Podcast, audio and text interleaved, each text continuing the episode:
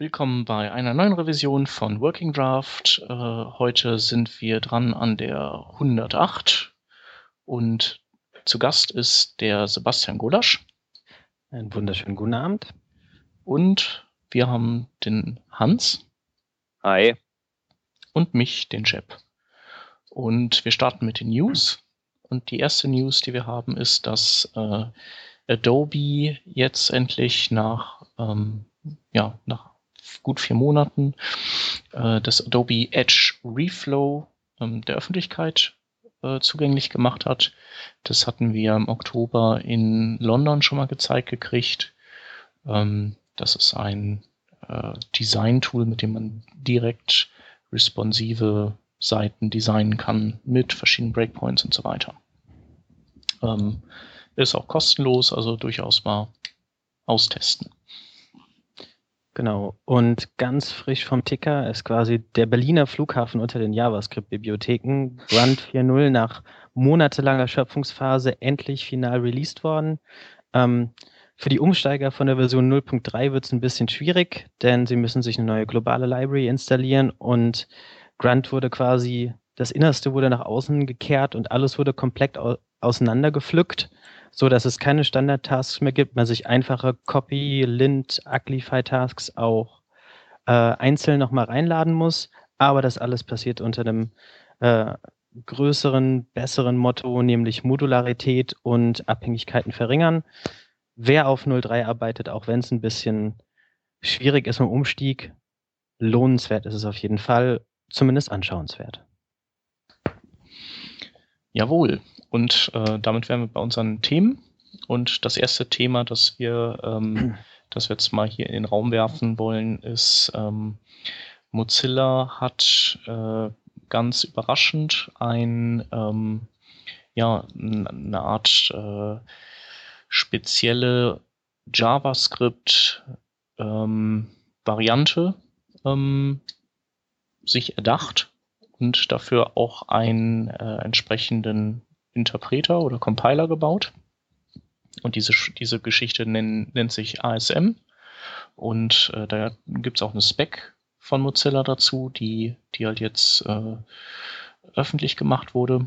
Und äh, ja, letztlich geht es bei ASM darum, dass JavaScript schneller gemacht werden soll und dass die ähm, Punkte, ähm, die JavaScript ähm, oder die, die Eigenschaften an JavaScript, die, die halt ähm, Just-in-Time-Compiler daran hindern, noch schneller zu werden, dass die eben ausgeräumt werden. Und Mozilla sagt äh, dazu, ähm, das funktioniert so, dass wir einfach aus dem gesamten JavaScript ähm, Universum bestimmte Teile nur verwenden können in ASM und äh, auch bestimmte Syntaxen verwenden sollten. Die, die sind dann also äh, kompatibel zu einem normalen JavaScript-Interpreter, aber sie machen es halt möglich, dass man, wenn man ASM-fähigen Interpreter hat, dass der das Ganze eben so weit äh, optimieren kann, dass man letztendlich performancemäßig nicht mehr weit weg liegt von ähm, C++. Ähm, Sinn und Zweck die, der Übung ist eben, äh, da, es gibt halt so bestimmte Libraries, gerade die, die, die mit diesem M-Skripten umgewandelt werden. Also gibt es ja äh, WebSQL, ähm, nee, äh, SQLite, pardon. Oder ähm, was gab es noch, was mit M-Skripten umgewandelt wird? Die Sauerbraten 3D-Engine, was extrem, extrem, extrem okay. krass anzusehen Sauerbraten ist. Sauerbraten 3D-Engine ist auch ein geiler Name. Ja, für mich als Exilpfälzer super. Ja.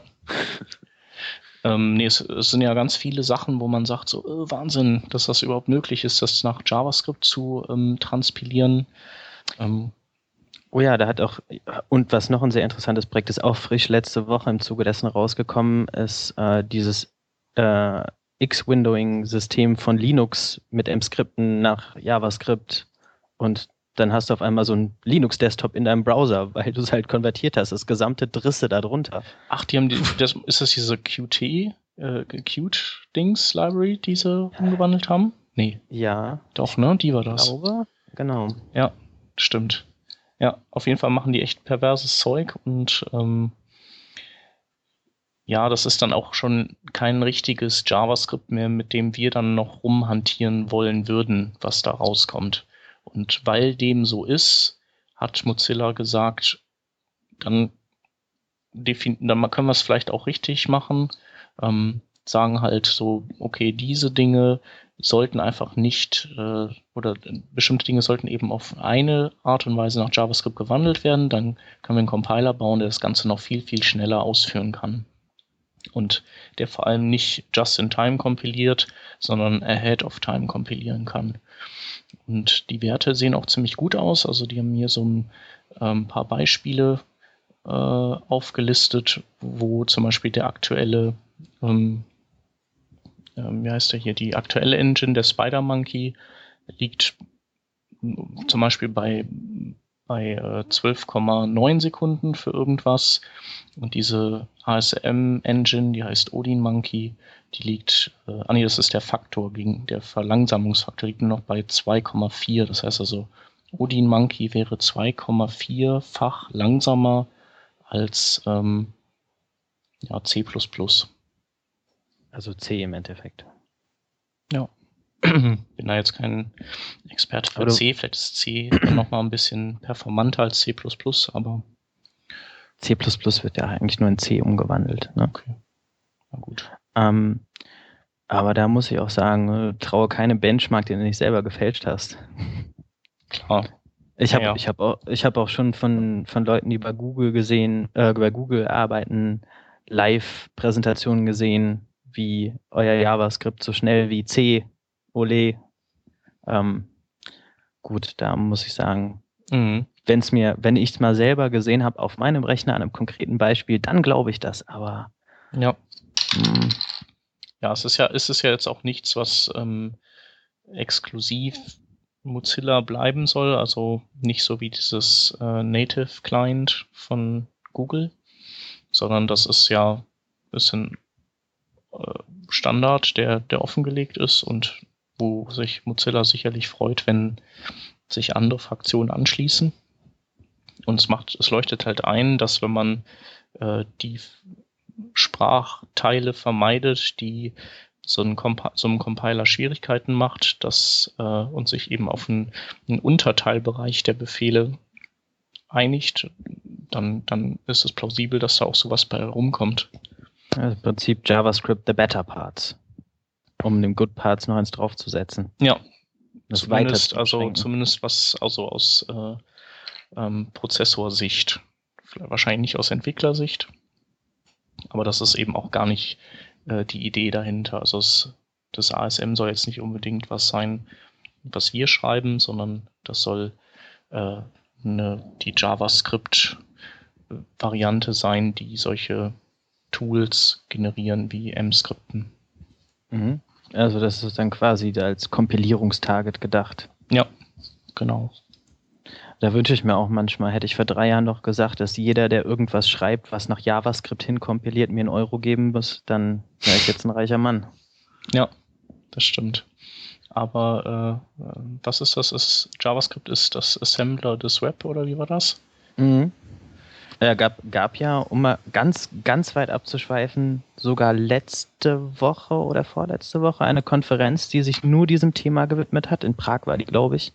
JavaScript als Kompilierungstarget. Mhm. Das ist schon, äh, hm, da sieht man, welche Ausna Ausmaße das annimmt. Ja. Ähm, ja, also ich gibt natürlich jetzt manche, die, die, die man auch so liest, die sagen, ja, warum machen die das? Warum ähm, schließen sich nicht vielleicht auch so eine, so eine native Bytecode-Bewegung an, wie, wie es halt Chrome bietet? Ähm, ja, haben sie jetzt auch objektiv gesehen nicht ganz unrecht. Ähm, andererseits ist das halt so was schön rückwärtskompatibles. Sprich, wenn wenn du so einen ASM-Code auf einen Browser wirfst, der keinen ASM-Compiler hat, dann hält er das halt für normalen JavaScript-Code und äh, nutzt halt seinen Just-in-Time-Compiler dafür. Genau. Da habe ich doch bei den Beispielen auch sowas gesehen, was mich schwer an die Use Strict Deklaration erinnert hat, nämlich dieses Use ASM, ASM im äh, Scope einer Funktion zum Beispiel oder im File Scope. Das heißt, damit der ASM-Compiler Scopes als solche erkennt, muss man dieses Use ASM dahin packen wie das Use Strict oder ist das jetzt einfach nur so ein. Ja, ich, ich glaube schon. Genau. Ansonsten wird es ja keinen Sinn, also dann, sonst wäre es ja höchstens, hätte das höchstens informativen Charakter. Mhm. Genau. Genau, aber das äh, ist ein gutes Stichwort. Ähm, es gibt hier ähm, beim Axel Rauschmeier auf dem Blog einen super coolen langen Artikel, der das halt die oder die den Charakter von ASM genauer erklärt und eben auch ähm, den Hintergrund davon.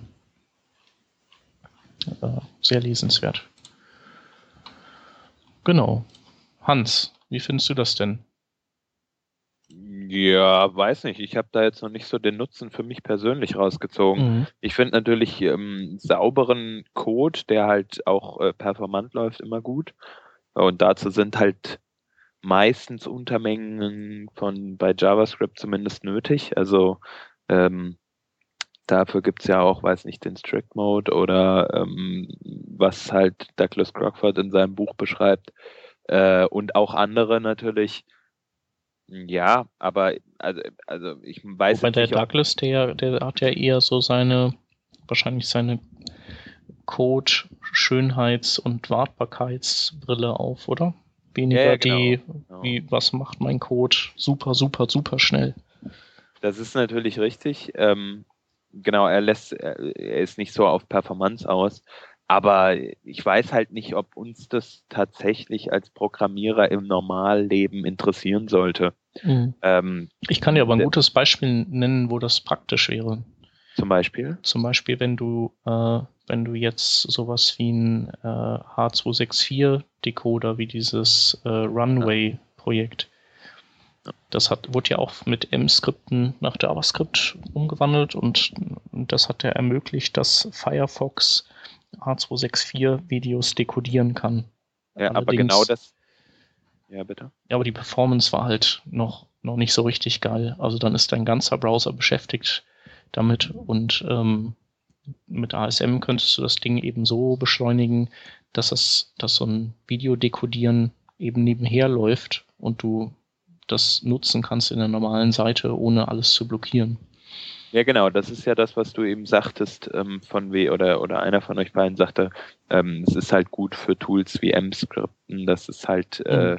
Aber da hast du ja auch was von dann, dass du diese Möglichkeiten bekommst, dass du dir keinen Kopf drum machen musst. Also wie du jetzt zum Beispiel so ein Video für den Firefox noch aufbereitest, was in mhm. Zukunft ja egal ist, weil der kann ja dann auch H264, aber ähm, ähm, so Szenarien sind halt dann abgedeckt einfach. Ja, muss ja. sagen, was, was ich dazu auch in letzter Zeit, sorry. Nee, sprich du ruhig. Was ich in letzter Zeit ja auch immer öfter sehe, ist der Einsatz von PDF.js. Mhm. Dieser Stimmt, so PDF-Rendering Library. Und ähm, da könnte ich mir auch vorstellen, könnte das enorm boosten, weil die krückt ja auch ab und an mal ein bisschen vor sich hin, je nachdem, wie viel du da machst. Ja. Ja, also ich, ich denke, also wir, wir profitieren einfach von tollen Tools, die wir dann nutzen können. Ähm, in modernen Browsern zumindest. Ja, und für uns sollte es halt die Regel gelten, dass man zumindest weiß, was dieser Use ASM Block, diese Definition am Anfang von der Funktion oder einer Datei denn zu heißen hat. Ja. Damit wir die nicht einfach wegrationalisieren beim Bildprozess oder so. Genau in Zukunft ist ja dann auch noch äh, eben so die Idealvorstellung, dass äh, wenn äh, JavaScript ein Modulsystem kennt, dass man diese Dinge dann komplett in externe Module kapselt und wir die dann eigentlich gar nicht mehr zu Gesicht bekommen, sondern nur noch nutzen. Schöne neue Welt. Ja. Ja. Okay. Gut. Also wirklich Kritisches gibt es dazu ja auch nicht zu, zu sagen, ne? Nö. Wir finden Lassen das uns mal auf alle uns zukommen. Gut. Genau. Und guck mal, was, was am Ende dabei rauskommt. Ja, genau. Finden wir finden wir echt lustig. Gute Idee. Ähm, andere Frage, die auch was mit moderner, modernen Programmieren zu tun hat.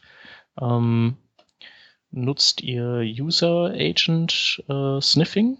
Einer von euch beiden? Ich nehme an, der Hans wird das wahrscheinlich nie machen. Weil das Hans, ist eine Lüge. Ja? Mhm. Hätte ich dir nicht zugetraut. Ja, ne? Ich, ich mir selbst eigentlich auch nicht, aber manchmal, gerade neulich wieder äh, Update von irgendeiner Webseite gemacht, ähm, von, weiß nicht, so vor, vor einem Jahr oder zwei, zwei eher den Code geschrieben und dann habe ich da halt tatsächlich jQuery.browser verwendet, um mhm. herauszufinden, ob, in Anführungsstrichen, um herauszufinden, ob der Browser äh, Generated Content supportet. Mhm. Was natürlich ja völliger Quatsch ist. Aber also man ab und zu fällt man mal in so eine so eine Falle rein. Ähm, also, ich muss sagen, ich, ich bekenne mich da auch nicht als unschuldig, aber es gibt auch Szenarien, wo einem Feature Detection nicht weiterhilft und wo UI-Sniffing vielleicht sogar gewünscht ist oder ge benötigt wird. Genau, genau. Ja. Also bestes Beispiel, was mir da einfällt, ist eigentlich die ganz normale Standardmeldung für den Benutzer, hey, übrigens, du verwendest einen alten Browser und es kann sein, dass es gar nicht so cool funktioniert, ähm, wie du dir es erwartest. Deswegen update doch mal deinen Browser.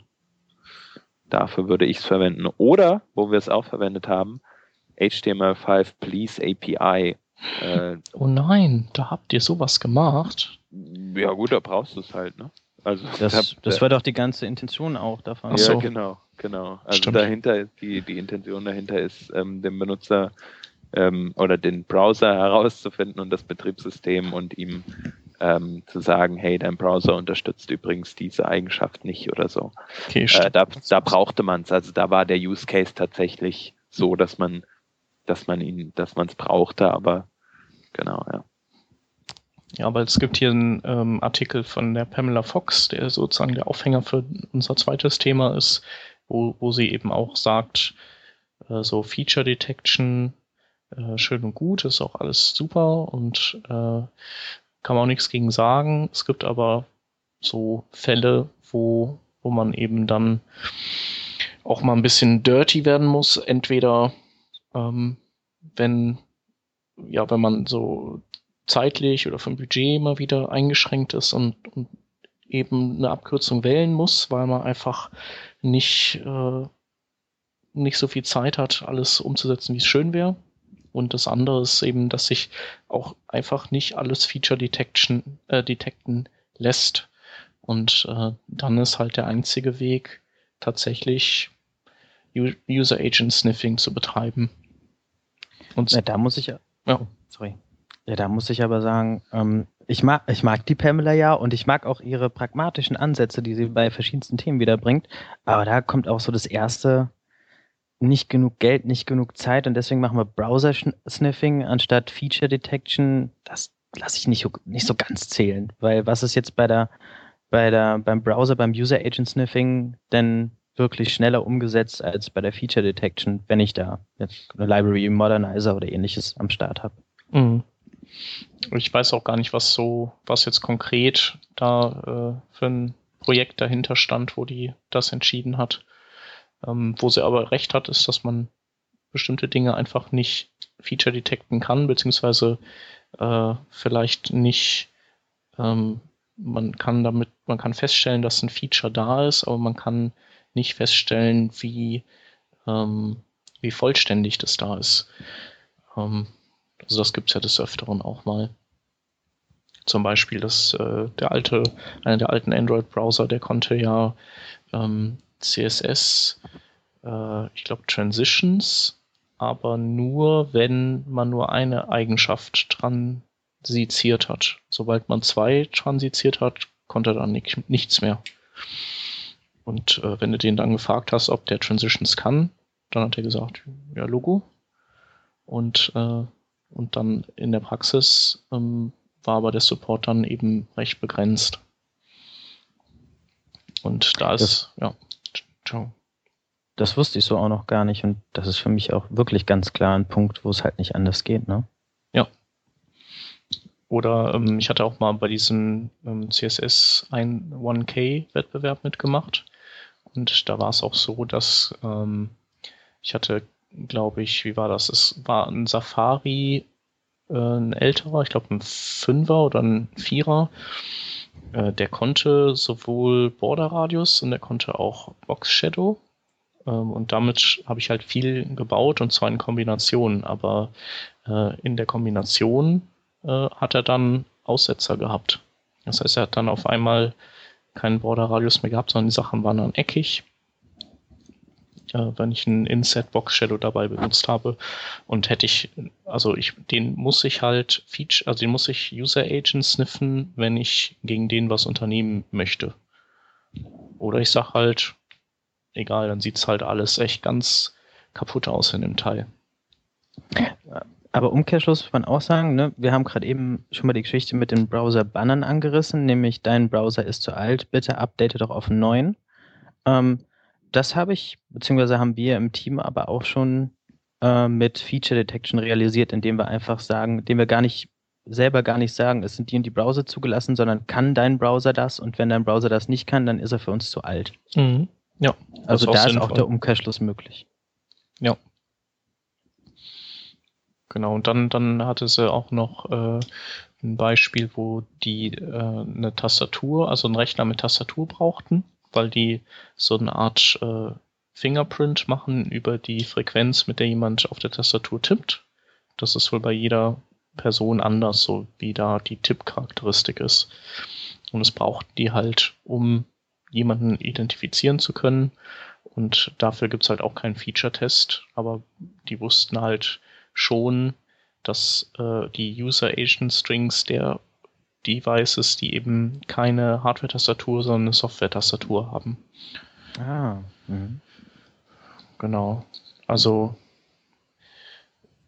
ich denke auch, dass das mit dem kein Zeit, kein Geld, äh, das ist ähm, sicherlich so ein bisschen an, an der Kante, das Argument. Aber ähm, ja, die, dass man nicht alles Feature detecten kann, ist, ist durchaus wahr. Und äh, dann bleibt einem nichts anderes. Oder zum Beispiel hier bei Zeit Online, da ähm, wird ja serverseitig per User Agent Sniffing äh, herausgefunden, ähm, was für ein HTML geschickt werden muss. Also äh, ob es das mobile ist oder das für mhm. Tablets und Desktops.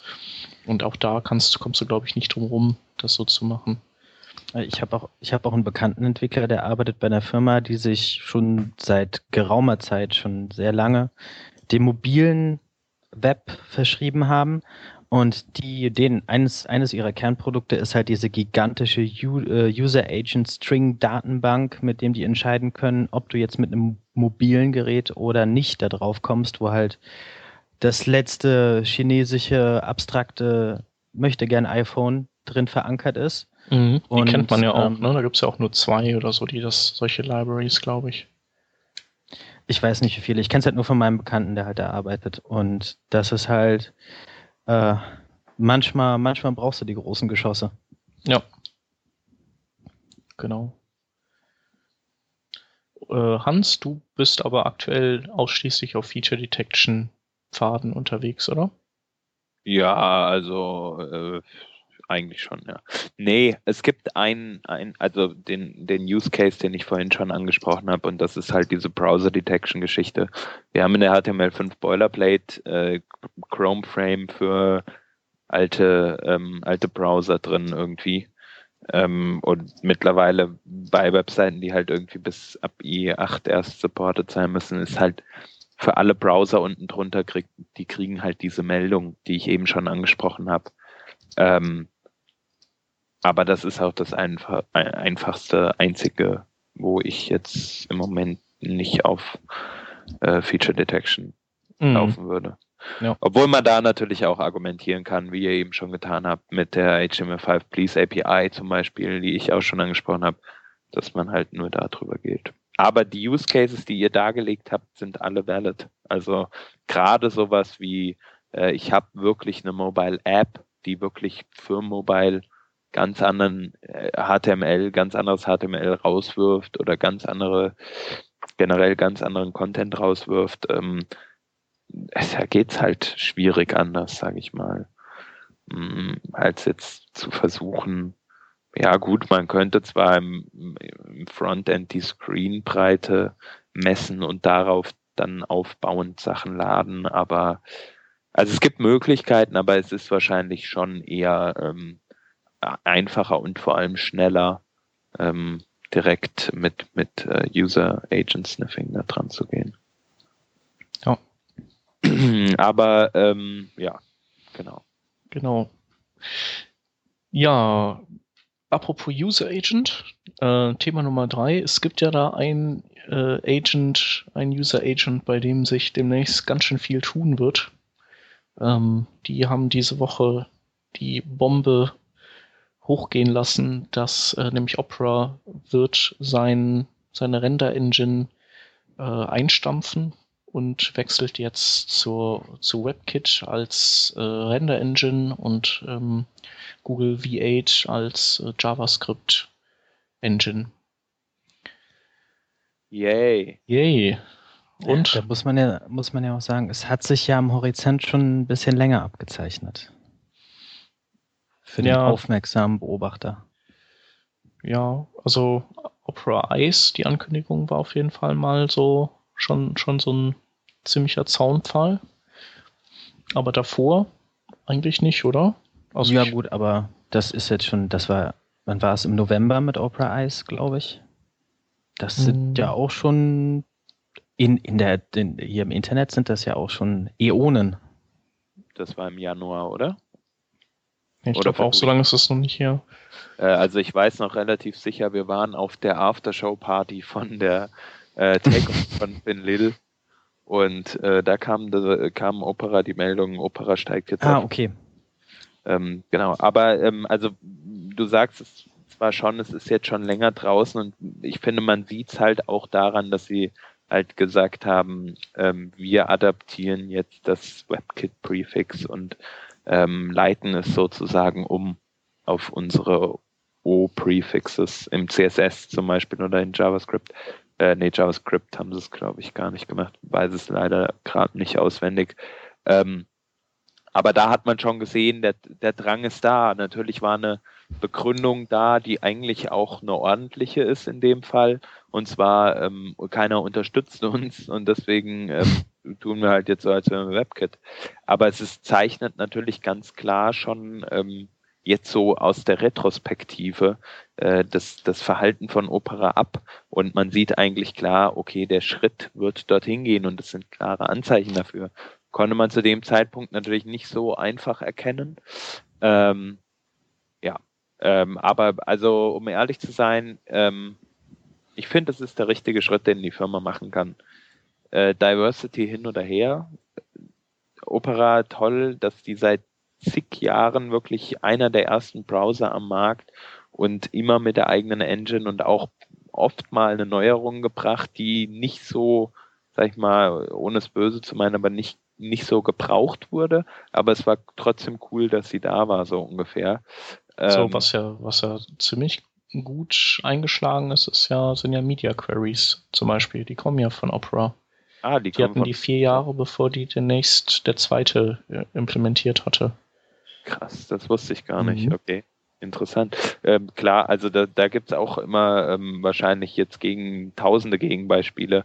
Ähm, ja. Aber insgesamt ist es, äh, ist es halt einfach so, finde ich, Opera als Firma ähm, hat da eigentlich einen guten Schritt gemacht, meiner Meinung nach und ist halt auf einen auf einen Zug, sagt man Zug aufgesprungen, ja, der halt äh, gerade ganz gut fährt und ähm, gerade auch in der WebKit Engine eine, eine, ja verschiedene Hersteller, wirklich viele verschiedene Hersteller mittlerweile zu haben, die ihr eigenes Produkt rausbringen, ist ähm, ist auf jeden Fall ein, ein großer Vorteil für für die WebKit Engine meiner Meinung nach. Ja, ich finde, man kann das auch so ein bisschen vergleichen. Sagen wir mal, neben Working Draft würde es jetzt noch zwei andere Podcasts geben, vielleicht auch sogar montags, die sich mit eigentlich fast genau dem gleichen Themenspektrum beschäftigen, ein bisschen anders. Und dann entscheidet sich einer, äh, sagen, sagen wir als Working Draft Jungs hier zu den einen Jungs, macht doch bei uns mit, weil dann steigert sich unsere Qualität und ähm, die Leute müssen nicht mehr irgendwie drei verschiedene hören, sondern nur noch zwei und drei verschiedene packt ja eh keiner mehr. Ich würde sagen, ich würde das auch begrüßen. Ja. ja. Als Plattenvergleich jetzt mal herbeigezogen. Aber ich möchte ähm, anführen, wir sind hier nicht sexistisch und es können auch Mädchen sein, es müssen keine Jungs sein. Nur damit wir nachher nicht. Danke, Hans. Ja. Danke. Richtig, ähm, aber ähm, ja, im Prinzip ist der Vergleich ja auch ähm, korrekt. Also so, so in der Art ist es auch. Ähm, die, was, was die Leute halt jetzt irgendwie, wo, wo das Katzenjammern groß ist, ist eben Diversifizierung. Das heißt, also wenn wenn es nur noch oder wenn alle WebKit machen, dann kann es passieren, dass andere einfach kein wenig Einfluss haben auf die Weiterentwicklung des Webs. Ähm, so nach dem Motto, so wie, wie Opera auch nicht immer viel Einfluss hatte. Also zum Beispiel diese Add-Viewport-Regeln äh, äh, haben die rausgebracht und oder äh, sich erdacht und implementiert. Aber ähm, hat, also jetzt hat es gerade der IE10 implementiert, aber sonst halt interessiert es kein Schwein. Ja, für mich wäre jetzt auch mal schön die, die Frage, was, was wäre passiert, wenn das nicht Oprah gemacht hätte, sondern Microsoft? Hätten dann die Leute gejubelt? Mm, nee. Wären dann dieselben Fragestellungen aufgekommen? Ach so, du meinst jetzt mit dem WebKit? Ich mhm. dachte, das mit, okay. Ähm, gute Frage. Ich meine, es gab ja damals Stimmen, wo die, wo Leute gesagt haben, wieso seid ihr eigentlich so doof? und fangt jetzt wieder an, euch ein, ein extra ein Browser-Team wieder zusammenzustellen und so weiter. Und das Rad neu zu erfinden, nehmt doch auch einfach WebKit, als sie wieder angefangen haben, Browser zu entwickeln. Mhm. Ähm, ja, gibt immer beide Seiten. Aber ähm, letztlich denke ich auch, dass das, dass das nicht schlecht ist, wie die das machen bei Opera, weil die als Firma einfach zu klein sind, um ähm, äh, Feature Parity, also featuremäßig mithalten zu können mit den beiden anderen. Also Mozilla kriegt das ja noch einigermaßen gut hin. Ähm, und was Mozilla nicht an Features drin hat, an hip neuen Features, das haben die an ähm, solider Umsetzung der umgesetzten Features drin. Also die, die kriegen das relativ gut auf die Kette. Ähm, aber Opera hat man schon gemerkt, also die haben sich so ein paar Kleinode rausgesucht, an denen die gearbeitet haben, die auch echt cool waren.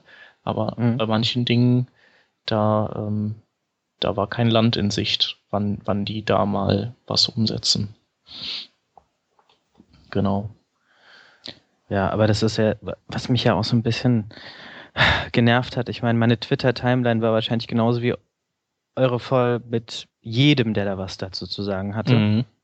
Ich ja. habe mir mal jeden Kommentar gespart, weil ich gedacht habe, sicherlich kommt doch gleich meine Oma um die Ecke mit einem Tweet dazu, aber ja. Ah. Deine Oma ist tatsächlich auf Twitter? Ich finde, das Thema sollten wir nicht. schon mal aus, ausdiskutieren. Sie ist, sie ist weder auf Twitter noch auf Facebook. Was ein Glück, ne? Meine Oma ist voll der Google Plus-Typ. Cool. Du hast eine lässige Damit Oma. hätten wir sie auch alle. Ja. Der Opa ist zu christlich, der ist nur auf Amen unterwegs. Okay, da hören wir damit auf. Ähm, nee, aber ganz, ganz ehrlich, ich bin persönlich auch zwiegespalten bei dem Thema. Ich finde, ja, ähm, Oprah war jetzt für mich nie der Klotz am Fuß, der mich bei irgendwas gehindert hat, weil im Zweifelsfall, haben auch die Kunden gesagt, Oprah User Base, dann bekommen sie es halt nicht, dieses Feature. Oder wenn es da halt nicht rund ist, sondern eckig, ach Gott, das sind die Opera-Nutzer. Mhm. Und andererseits, Opera hat in einigen ähm, ja, Gebieten echt gute Knowledge. Zum Beispiel sowas wie die Adaption von Standards, ziemlich peinlich genau. Ja. Die Pedanten. Oder HTML5-Formulare ähm, haben sie ja auch super gemacht. Genau. Und äh, auch bei Get User Media, den JavaScript API, Mhm. Ähm, waren die die ersten, die es wirklich lauffähig in den Browser gebracht haben. Das weiß ich noch, weil ich damit dann direkt rumexperimentiert habe. was dann auch super war, dass es direkt auf Mobile auch gepackt haben und es funktionierte einfach. Und ich hoffe, dass genau diese, diese Sachen, die ich gut fand an Opera ähm, und vielleicht nicht so gut finde an WebKit, dann zurückfließen und was zusammen wirklich gute Synergieeffekte hervorbringen. Mhm, das wäre cool. Weil letztlich uns kann es eigentlich ja egal sein, welche Render-Engine das umsetzt. Also so ist es ja fast noch schöner, weil wir, wenn, wenn WebKit um diese Features erweitert wird, dann, äh, dann ist ja direkt, hat das direkt eine größere User-Base. Ne, weil alle, die WebKit benutzen, das sind ja ziemlich viele, haben dieses Feature dann, sofern sie da Lust drauf haben. Also sie, die müssen das ja nicht alle bekommen. Da kann man ja auch sagen, gibt ja auch viele, die sagen, nee, das Feature wollen wir nicht und das schon.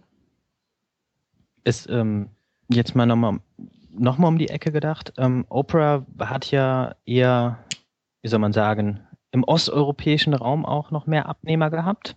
Mhm. Ich kann das behaupten. Also und sowas. Auch, okay. Weil ich, ich kenne es jetzt eher aus dem osteuropäischen Raum, weil durch auch projektbedingte Zusammenarbeit mit Kollegen aus den Gebieten, wo ich dann wirklich sehe, die, Le die Leute, die Opera als Standardbrowser benutzt haben, ähm, da wird sicherlich dann auch die WebKit-Userbase einfach schön erweitert in diese Randgebiete, ja. wenn man das so sagen darf, ja. der, der Webbrowser-Landschaft. Ja, auf jeden Fall.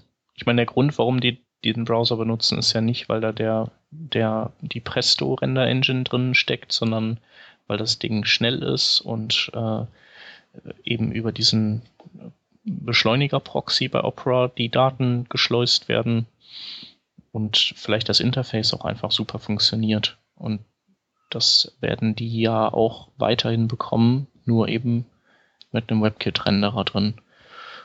Und für Opera bedeutet das, dass sie sich eben auf Dinge konzentrieren können, äh, also auf vielleicht neue Ideen konzentrieren können, anstatt ähm, mit ihrer Arbeit ins Nachziehen von Features stecken zu müssen und äh, auch in da reinstecken können, ihre, ihren Browser von anderen in der Bedienbarkeit abzusetzen. Insofern ist das schon sinnvoll, was die machen. Frage ist halt nur, wie wird das in Zukunft dann sein, wenn es um so neue Standards geht? Und da ist es ja so, dass äh, den, diesen Recommendation-Status äh, von einer Spec den kann man ja nur erreichen, wenn das, was da gespeckt ist, in zwei unabhängigen Implementationen existiert, sprich in zwei Render-Engines. Und ähm, jetzt haben wir halt nicht mehr vier, sondern nur noch drei. Und äh, ja, äh, vielleicht ist dieses Prinzip irgendwann auch überholt ähm, vom W3C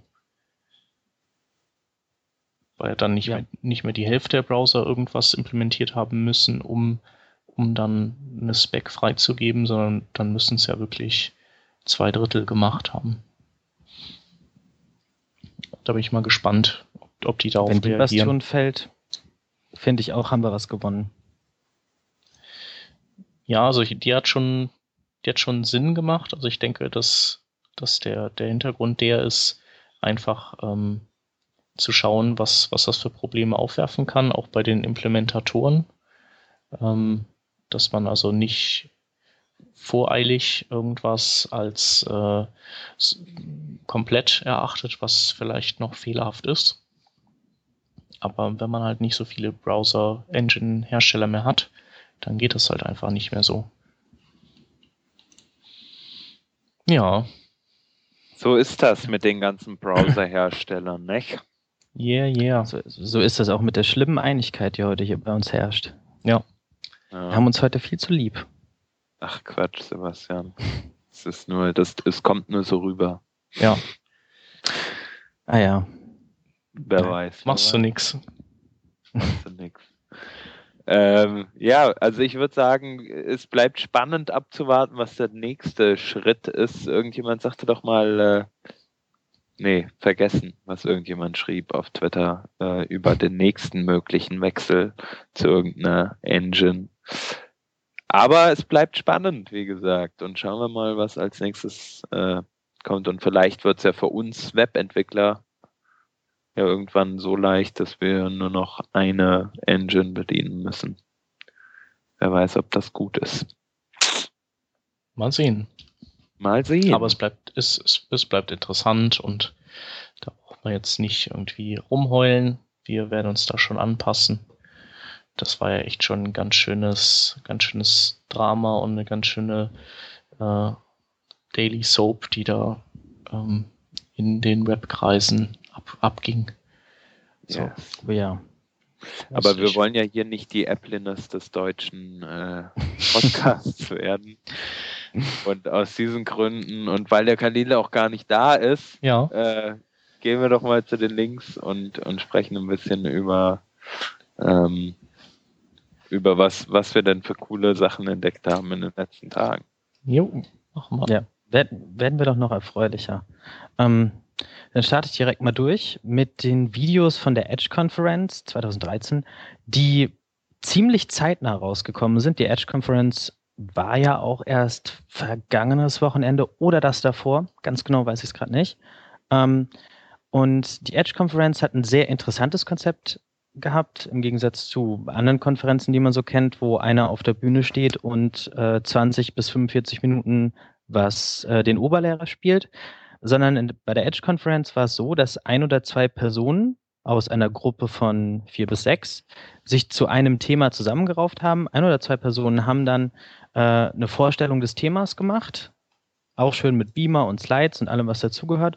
Und danach gab es quasi zwischen allen Teilnehmern äh, eine direkte Diskussion untereinander. Da waren nicht nur interessante Köpfe dabei, Paul Irish, Chris Hyman ähm, und viele weitere, sondern auch Brian LaRue, genau, sondern auch echt spannende Themen, zum Beispiel das, äh, das Panel zum Testing, Tooling, Kit des Frontend-Developers achte ich als sehr sehenswert, genauso wie das Networking-Panel. Ähm, da haben wir die Videos verlinkt, da solltet ihr mal reinschauen. Ähm, auch zum Thema Videos passt der nächste Link ein wenig, denn ähm, Eric Biedelman von Google, der auch schon ein paar Mal positiv durch äh, extrem heißen Scheiß aufgefallen ist, ähm, hat äh, ein nettes, einen netten Post zusammengebastelt zum Thema Screen Screensharing und nicht nur das, was ihr im Browser habt, sondern quasi euren gesamten Desktop mit eurem Browser in einen anderen Browser von, ein, äh, von jemandem teilen. Das heißt also, sowas wie ihr von so Teamviewer-Tools und ähnlichem kennt, äh, im Browser nachgebaut. Extrem interessant und spannend. Highlightet natürlich nur das, was momentan der Chrome so alles drauf hat. Die anderen werden da aber sicher nachrutschen. Guckt euch das mal an. Genau, und als nächstes haben wir einen Artikel vom Nicholas Sarkas, den wir auch immer wieder gerne verlinken, weil er coole Blogartikel schreibt und ein guter JavaScript-Mensch ist und generell cool und überhaupt. Ähm, er hat äh, über Dialogboxen äh, geschrieben und wie man die denn zugänglich macht. Also Accessibility ist das Thema. Ähm, und viele von uns benutzen ja heute irgendwie so Modals oder irgendwie Overlay Dialoge, um äh, mit, dem, mit dem Endnutzer zu kommunizieren. Ähm, für für äh, Screenreader oder was ähnliches äh, ist es aber oft sehr schwierig zu erkennen, ähm, dass jetzt gerade ein Dialog oder die Seite sich geändert hat oder sonst irgendwas. Und wie man das verbessern kann, dieses Konzept, das beschreibt der gute Herr Zarkas. Zarkas ohne R, Zarkas, Zarkas, wie auch immer. Zarkas. Zarkas. Das beschreibt der Herr Zarkas hier ähm, in seinem Artikel ähm, solltet ihr euch auf jeden Fall angucken. Ich finde es super interessant, ähm, halt mit, mit so Kleinigkeiten ähm, kann man oft schon das Erlebnis für sehr viele Leute besser machen. Und wenn man sich das einmal so in den Hinterkopf äh, rein implementiert, dann weiß man das meistens für seine Webseiten.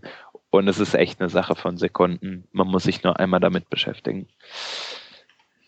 Genau, und ähm, zwischenschieben wollte ich noch eine andere Sache, und zwar habe ich eben den Khalil schon angesprochen. Der Khalil macht ja die tolle Webseite Distill-Type, auf der er immer wieder gute Artikel ähm, stark auch aus dem JavaScript-Bereich, aber generell äh, über die, die Webworker-Szene hinweg sozusagen äh, verlinkt. Und er sucht jemanden, der ihm dabei hilft, äh, dass er das nicht alles allein machen muss, weil es doch relativ viel Arbeit ist. Und wenn ihr cool seid und Bock habt und generell die gleichen ähm, Sachen mögt und opinionated seid, also eine Meinung habt, dann schreibt doch dem Khalil mal oder uns einen Kommentar ins Blog. Jawohl. Ähm, ein schöner Artikel über ähm, Flex, den Einsatz von Flexbox, ähm, und zwar über alle Browser-Versionen hinweg oder möglichst alle Browser-Versionen hinweg, alt oder neu, ähm, hat Chris Coyer geschrieben. Und äh, ja, also jeder, der darüber nachdenkt, Flexbox jetzt mal äh, wirklich einzusetzen, der findet da eine gute Anleitung, fast jeden Browser mit unter einen Hut zu kriegen. Ähm, dann haben wir ein kleines Tool, das heißt Textilate. Ähm, das muss man sich mal anklicken, um das zu so wirklich zu verstehen, aber es nimmt sich halt oder es animiert einzelne Buchstaben äh, auf verschiedene Arten und Weisen. Das heißt also, kann da schöne Textübergangseffekte machen oder was weiß ich, Intro-Texte. Ähm, und ein zweites Tool, das wir haben, heißt Lazy Line Painter. Ähm, und das geht hin, äh, nimmt, ihr schmeißt ein SVG oben rein und es zeichnet halt dann die Linien in diesem SVG nach, als wenn es halt äh, mit so einem Malstift nachgezeichnet würde. Sprich, das Bild baut sich sukzessive auf und äh, sieht eben aus, als würde es gerade da auf dem Bildschirm gezeichnet. Äh, echt eine coole Sache. Ja, und damit wären wir durch mit den Links und auch mit dieser Revision. Und ja, äh, ich bin nächste Woche in Wien. Damis, du auch? Nee, ich nicht. Nee, du bist dann schon wieder da. nicht mehr, ja, stimmt. Genau, ich bin dann immer noch in Wien. Wir bedanken uns beim Sebastian. Dankeschön. Ich bedanke mich bei euch, immer gern. Ähm, können ja mal überlegen, ob wir dich nicht mal hier in die Stammbesetzung übernehmen können sollen. ja, lass, lass, lass uns irgendwann mal da persönlich drüber überlegen. Machen wir. Ansonsten bis demnächst. Bis bald. Danke fürs Zuhören. Auf dann. Ciao. Tschüss. Tschüss.